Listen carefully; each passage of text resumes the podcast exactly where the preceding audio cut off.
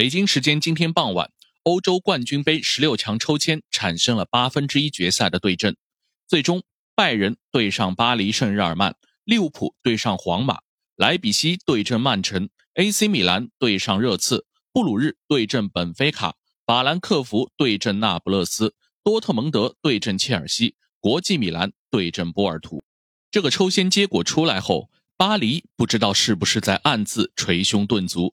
小组赛最后一轮，他们完全没有做好本菲卡会通过刷净胜球反超自己成为第一的思想准备，以至于最后时刻，全队都没有意识到他们还需要再进一球。这种我们以为只会发生在中国男足身上的错误，实实在在发生在了法国人身上。这也导致他们在淘汰赛第一轮再度遭遇强敌。说再度。那是因为他们在过去两个赛季八分之一淘汰赛分别对阵的是巴萨和皇马，巴黎的晋级道路从来没有轻松过。至于这次遭遇的对手拜仁，正是两年前冠军杯决赛让他们夺冠道路最后一刻功败垂成的苦主。当然，我们辩证一点说，坏事往往也能变成好事，从哪里跌倒就从哪里爬起来。击败曾经战胜过自己的老对手，打开通往冠军的道路，倒也更显得传奇一些。相比两年前，拜仁失去了莱万，巴黎则拥有了梅西，纸面实力上此消彼长。拜仁眼下是年轻的纳格尔斯曼带队重建过程中，虽然在冠军杯小组赛顺风顺水，联赛也摆脱了前期的混乱，重新回到榜首，但相比过往赛季，本赛季的拜仁确实在退步。反观巴黎，梅西、姆巴佩、内马尔经过一整年的磨合，开始显现出爆发的迹象。新教练加尔杰更趋务实，本赛季至今，经过不断调试，整体战术逐渐成型，大佬之间的矛盾也得到缓和。冲击队史第一个冠军杯的动力，能不能激发出这支队伍最大的能量？而且，留给 M M N 组合的合体时间不会太多。大胆预测下，这个赛季末。巴黎势必会发生三个球员中至少一位的离开，珍惜巨星合力的最后机会，对巴黎和法国足球来说同样重要。从这场比赛展开来说，可以抛出一个话题：这届冠军杯有没有可能产生一个全新的冠军？我的答案是，这可能是最有可能产生新冠军的一个赛季。冠军杯创立至今，一共产生了二十一个冠军，而上一次有新人加入冠军俱乐部。还要追溯到二零一一到一二赛季，那一年，切尔西首次在大耳朵杯上写下了自己的名字。此后十年，冠军就在老面孔中轮替。值得一提的是，皇家马德里夺得了其中的五次。那为什么我会觉得这个赛季会是新冠军产生的最好时机呢？很大一个原因是，这次淘汰赛可以说是一团乱局。入围淘汰赛的十六支队伍，几乎没有绝对夺冠实力的超级豪门。概括地说，传统豪门都在走向盛极而衰，新生力量则处于孕育期，而中间势力就差捅破那一层关键的窗户纸。我们看到，最具有冠军历史底蕴的皇马和利物浦恰巧被分在了一起。利物浦本赛季经历了惨痛的开局，冠军杯小组赛的顺利掩盖不住他们在联赛中的全面溃退。没有马内告别红箭三峡后，红军陷入风无力且防守松散的窘境。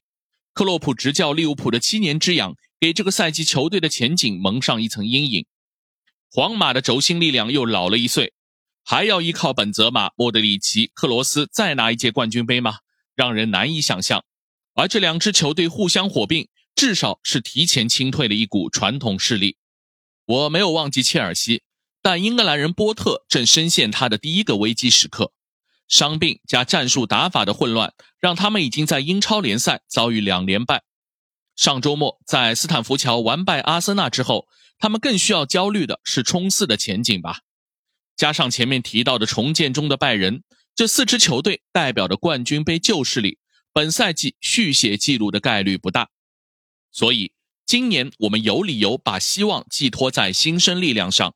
主要是曼城、巴黎圣日耳曼，在联赛中早已不需要证明自身地位的两支准豪门，唯一欠缺的就是一个冠军杯奖杯，也就是我说的那层窗户纸。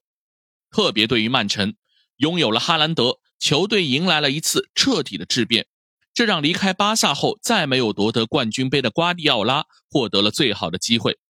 客观的说，从球队实力看，这两支球队目前的阵容确实是十六支参与淘汰赛球队中最豪华的。这不正是新冠军出炉的最好时机吗？至于米兰城的两支球队，以及同样是意大利人孔蒂执教的热刺，理性的球迷大概是不会把他们纳入争冠的序列中吧。虽然他们每一支球队都是一个有竞争力的搅局者。哦，对了，还有一支意大利球队那不勒斯。没有人会不喜欢他们的打法，也没有人会否定他们的青春风暴。但是，但是这个赛季拿一个意大利冠军对他们而言会比拿欧洲冠军更为急迫。特别到了赛季下半段，任何取舍中的犹豫都会让他们顾此失彼，两头落空。当然，今年的世界杯也会给这个乱世欧冠带来更多的不确定性，特别是世界杯走得越远的球队。他们的球员带给相关俱乐部的影响就会越大。密集赛程已经带来够多的伤病，很可能拼到最后，决定各队命运的是球队的健康度和板凳深度。而世界杯带动的东窗效应，也很有可能成为这个赛季另一个变数。鉴于每届世界杯都有新人冒出，这必然也会刺激各大豪门提早下手抢人，不少重建期的豪门更是嗷嗷待哺。